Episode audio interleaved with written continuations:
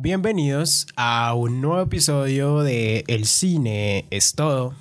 Bienvenidos a un episodio más de este podcast semanal, de este podcast eh, en el cual reseñamos películas, series, cortometrajes, ¿por qué no? Y muchas cosas más que se puedan ir eh, trayendo en el camino. Como siempre en el micrófono les habla Juan y en esta ocasión, como pueden ver, vamos a estar reseñando la más reciente película de este estudio llamado DreamWorks, llamada El gato con botas, el último deseo. No quiero empezar esta reseña sin antes agradecerles a todos los que están ahí del otro lado, escuchándome o viéndome, sea por Spotify o sea por YouTube. Normalmente pues sería por Spotify. YouTube es una plataforma que apenas está en apertura y pues a todos los que están escuchando los invito a ir allá y suscribirse para que pues allí también este podcast siga creciendo. Por otro lado, también quería agradecerles por la gran acogida que está teniendo esta sección temporal que se abrió, veremos si va a ser temporal o no, de la... De la reseña y review de lo que es la serie que está en emisión de The Last of Us. Sinceramente me ha sorprendido la gran acogida, la están escuchando muchas personas, entonces gracias a todos los que están ahí detrás. Gracias a ustedes es que este podcast eh, se sigue manteniendo y pues sigue creciendo. Entonces vamos a comenzar con esta película, esta película llamada, como ya dije, El gato con botas eh, el último deseo, una película que es completamente emotiva, una película que cautivó y sorprendió a muchas personas que realmente es completamente distinta a lo que uno podría esperar a esta clase de películas animadas. Si mal no estoy, es la segunda película animada que reseñamos en este podcast. Sinceramente no recuerdo. Pero pues es bueno de vez en cuando también traer esta clase de películas. Dicho esto, entonces vamos a comenzar con la reseña. Hay películas que... Hay películas animadas que dejan una marca en todos y cada uno de nosotros, sea por la música, los personajes, la historia, lo que nos recuerda, al lugar el que nos lleva, etc. Todos, cada uno de nosotros tenemos una película animada favorita, dos y hasta tres. En mi caso, tengo dos películas animadas favoritas que son la de Ratatouille, porque me gusta mucho temas de cocina y demás, y la de Vecinos Invasores.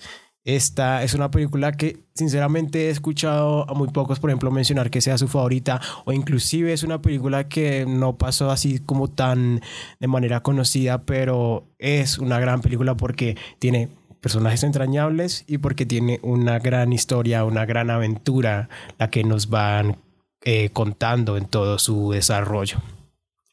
Pero el gato con botas el último deseo, esta película que estamos reseñando el día de hoy, es esta clase de películas.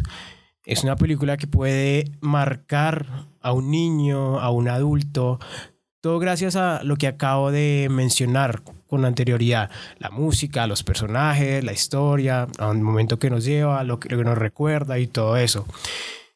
Y pues esta película significa muchas cosas, porque primero es el regreso a la nostalgia para muchos de nosotros, para personas de, de mi edad y, por qué no, la de ustedes que están ahí detrás.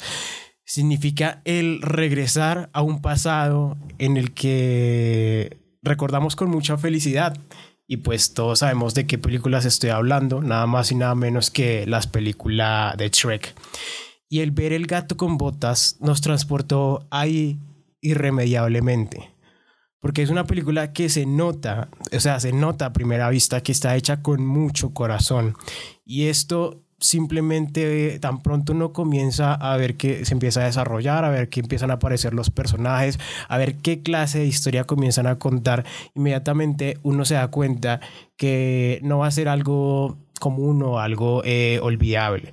Es una película que atrapa desde el primer momento en que comenzamos a verla así como lo hicieron las películas de Shrek. Yo recuerdo que cuando la vimos, tan pronto uno comienza, le hace gracia, se interesa por la historia que van a contar. Y El gato con botas lo hace, cuenta una historia fascinante que cuenta con momentos graciosos, momentos tristes, momentos emotivos, momentos felices, etc. El gato con botas no es una película vacía, durante todo su trama, durante todo su avance, tiene algo que contar. Tiene una historia fresca y muy llena de enseñanzas. Y se apoya también de lo que ya dije, de los momentos graciosos, emotivos, tristes, felices, etc. Y brilla en cada uno de estos aspectos. El gato con botas es una película con un protagonista sublime, tal cual como lo fue en su momento Shrek, por ejemplo y pues en él es sencillo encontrarse o verse reflejado de muchas maneras. Digamos que no solo por lo que estaba viendo, sino por lo que él mismo representa. Por ejemplo, yo tengo cinco gatos y es imposible no sonreír al ver gatunos ahí en la pantalla grande haciendo sus cosas pues de gatos y uno decir, ah, esto, esto lo hace mi gato o esto lo representaron muy bien porque esto lo hacen los gatos.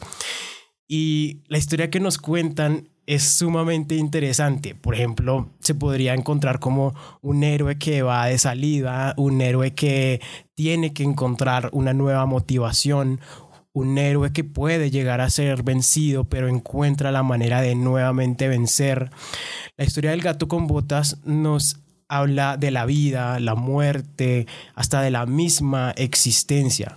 Y hoy aunque suene triste, aunque esto realmente suene bastante eh, deprimente, es algo bastante difícil de encontrar porque las películas animadas muchas veces hacen personajes vacíos, olvidables y muy pocas veces logran lo que se hace aquí. Porque, eh, como sabemos, no solo se basan, en, o sea, en esta película del gato con botas, en lo que ya sabemos del gato con botas de Shrek, sino que nos cuentan su propia historia, su pasado, el avance y como sabemos tiene otra película, sino que nos cuentan algo más sobre él. Es una película que se atreve todo el tiempo y que sorprende tanto a niños como a adultos. Cuando la vi, sinceramente, yo no esperaba nada. Mm, creí que iba a ser una película de esas animadas sin más. Pero cuando la terminé, me llevé una muy, muy agradable sorpresa. Hablando un poco de lo visual, esta película visualmente es hermosa. Eh, me gusta mucho cómo están haciendo ahora la animación, porque no solo parecen personajes o digamos muñecos hechos a computadora o que se nota demasiado que son hechos digitalmente, sino que en ocasiones parecen dibujos que se están eh, moviendo. Y eso me recordó mucho, no sé si ustedes han visto el videojuego de Samurai Jack, este que pasó muy desapercibido, me recordó mucho a esa clase de animación. Y pues dicho esto, quisiera hablar también de los personajes secundarios estos no están ahí simplemente para acompañar, pues al igual que el protagonista, el gato con botas, los personajes secundarios tienen motivaciones y tienen un pasado que nos revelan de manera escasa quizá o a veces se centran un poquito más. Por ejemplo, el caso de Kitty, Kitty Patitas Suaves de Perrito, que es un personaje del que quiero hablar un poquito más en un momento. Y por ejemplo, la misma Ricitos de Oro, que es un personaje que tiene un pasado y que tiene motivaciones. Se nota demasiado que tiene motivaciones como, como personaje. Y hasta el mismo villano que es oscuro, terrorífico, siniestro y representa ese miedo de nuestro protagonista, el gato con botas, y la sonoridad que le dan al villano cada que aparece este, como que es impresionante, o sea, uno queda como, wow, ¿qué, qué, qué va a pasar? O qué, qué, qué, qué más tienen por contarnos de él? Porque los momentos en que aparece la película como que cambia completamente el ambiente, digamos, alegre que podía estar llevando para convertirse en algo tétrico o en algo inclusive hasta terrorífico para el gato con botas. Esta película debemos decir que es una película inspiradora y creo sinceramente que la película de Spider-Man, eh, recuerdo la película de Spider-Man Into the Spider-Verse, sirvió mucho para que esta clase de películas se animen a hacer más, tanto en historia como en animación. Y pues con historia me quiero referir pues a la misma profundidad de los personajes.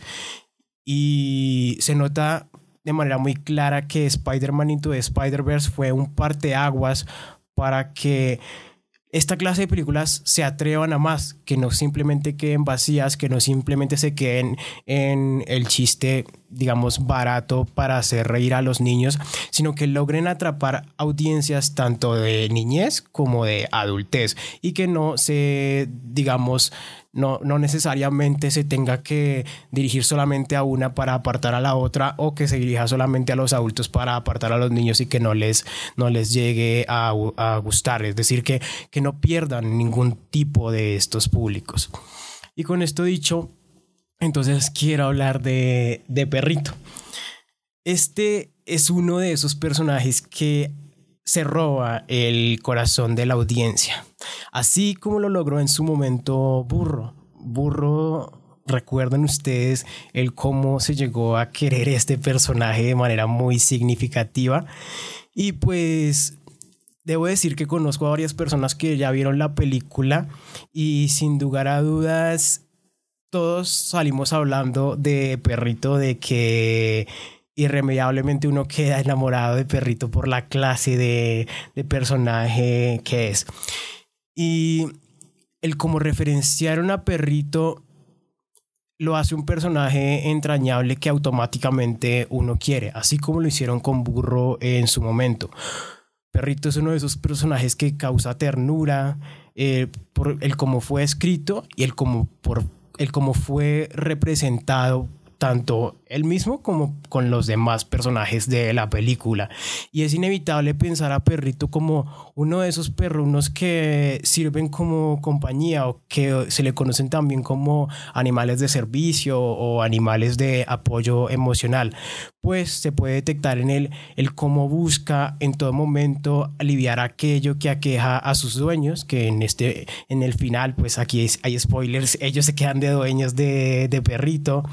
Em, también eh, el cómo eh, intenta que los momentos tristes, los momentos de ansiedad, depresión y hasta las fobias se encuentra de manera muy clara en que él intenta hacer más sencilla la situación o logra hacer más sencilla la, la, situación. Por ejemplo, en el camino, cuando Patitas Suaves agarra el mapa o cuando el gato con buguetas agarra el mapa, sale un camino completamente difícil, terrorífico y hasta que los puede llevar a la muerte, pero cuando lo toma Perrito, los hace el, el camino sencillo. Inclusive cuando están cruzándolo, él mismo les enseña el cómo tratar a plantas para que no puedan salir heridos y para que pues puedan seguir avanzando sin ningún eh, problema. O también se puede encontrar recordemos que estos perritos, eh, hablando ya directamente de los perritos de apoyo emocional, ellos están entrenados para actuar en ciertas situaciones cuando sus amos entran en episodios de ansiedad y demás. Y pues en Perrito también se ve reflejado, por ejemplo, con lo que él hace de la pancita para que ellos intenten o puedan estar mejor y pues se les pueda pasar esta eh, situación de manera más rápida. Sinceramente, como dije, Perrito es entrañable, es acariciable y es muy tierno. Y no puedo evitar mencionar el meme que vi hace poco de perrito de que, señor, nunca te he nada, pero que perrito se encuentre con burro y que sean eh, amigos. Y pues ya para finalizar, para mí esta película pues es obvio con esta reseña que le acabo de dar.